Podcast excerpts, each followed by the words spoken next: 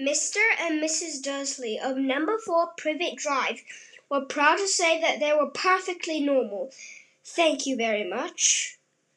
They were the last people you'd expect to be involved in anything strange or mysterious because they just didn't hold with such nonsense. Mr. Dursley was the director of a firm of a was the director of a firm called Grunnings, which made drills. He was a big, beefy man with hardly any neck, although he did have a very large mustache. Mrs. Dursley was thin and blonde and had nearly twice the usual amount of neck which came in very useful as she spent so much of her time craning over the garden fences, spying on the neighbors. The Dursleys had a small son called Dudley, and in their opinion, there was no finer boy anywhere. The Dursleys had everything they wanted, but they also wanted it. Their, but they also had a secret, and their greatest fear was that someone would discover it. They didn't think they could bear it if anyone found out about the Potters. Mrs. Potter was Mrs. Dursley's sister, but they hadn't met for several years. In fact, Mrs. Dursley pretended she didn't have a sister because her sister and her good for nothing husband were as undursley as it was possible to be. The Dursleys shuddered to think what the neighbors would say if the Potters arrived in the street. The Dursleys knew that the Potters had a small son too, but they had never seen him. This boy was another good reason for keeping the Potters away. They didn't want Dudley mixing with a child like that.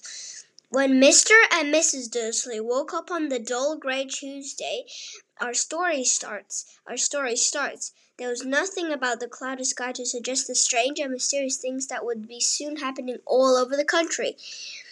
Mr. Dursley hummed as he picked uh, out his mo- most boring tie for work, and Mrs. Dursley gossiped away happily as she wrestled a screaming Dudley into his high chair. None of them noticed a large tawny owl flutter past the window. At half past eight, Mr. Dursley picked Mr. Dursley picked up his briefcase, pecked Mrs. Dursley on the cheek, and tried to kiss Dudley goodbye, but missed, because Dudley was now having a tantrum and throwing the cereal at the walls. Little tyke, chortled Mrs. Mr. Dursley as he left the house. He got into the car and backed out of number four's drive. It was on the corner of the street that he noticed for the first sign of something peculiar a cat reading a map.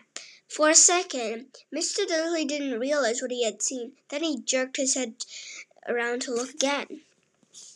There was a tabby cat standing in the corner of Private Drive, Privet Drive, but there wasn't a single map in sight. What could have he been thinking of? It must have been a trick of the light. Mr. Dursley blinked and stared at the cat. It stared back. As Mr. Dursley drove around the corner and up the road, he watched the cat in his mirror. It was now reading the sign that said Pri- Privet Drive. No, looking looking at the sign. Cats couldn't read maps maps or signs. Mr. Dursley gave himself a little shake and put the cat out of his mind. As he as he drove towards the town, he thought of nothing is- except a large order of trills that he was hoping to get that day. But on the edge of town, drills were driven out of his mind by something else. As he sat in the usual morning traffic jam, he couldn't help notice noticing that there seemed to be a lot of strange strangely dressed people about. People in cloaks, Mr. Dursley couldn't bear people who dressed in funny clothes. The get-ups you saw on young people. He supposed this was some stupid new fashion.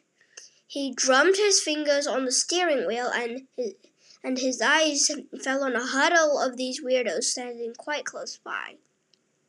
They whispered they, they were whispering excitedly together. Mr. Dursley was enraged to see that a couple of them weren't young at all. Why, that man had to be older than he was, and was wearing an emerald green cloak. The nerve of him! But then it struck Mr. Mr. Dursley that there was probably that this was probably some silly stunt. These people were obviously collecting for something. Yes, that would be it. The traffic could move on, and a few minutes later Mr. Dursley arrived in the Grunnings car park, his mind back on drills. Mr. Dursley always sat with his back to the window in, in his office on the ninth floor. If he hadn't, he might have found it harder to concentrate on drills that morning. He didn't see the owl swooping past in broad daylight, though people down in the street did. They pointed and gazed op- open mouthed as the owl as owl after owl sped overhead. Most of them had never seen an owl even at night time. Mr. Dursley, however, had a perfectly normal hour free, morning. He yelled at five different people. He made several important telephone calls and shouted a bit more. He was in a very good mood until lunchtime, when he thought he'd stretch his legs and walk across the road to buy himself a bun from the baker's opposite. He'd forgotten all about the people in cloaks until he passed a group of them next to Baker's. He eyed them angrily as he passed. He didn't know why, but they made him uneasy. This lot were ex- whispering excitedly, too, and he couldn't see single collecting tin. It was on his way back past them, clutching a large donut in the bag. He, he caught a few words of what they were saying.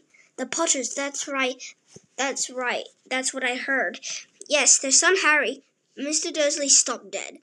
Fear flooded him. He looked back at the, at the whispers if he, as if he wanted to say something to them, but thought better of it.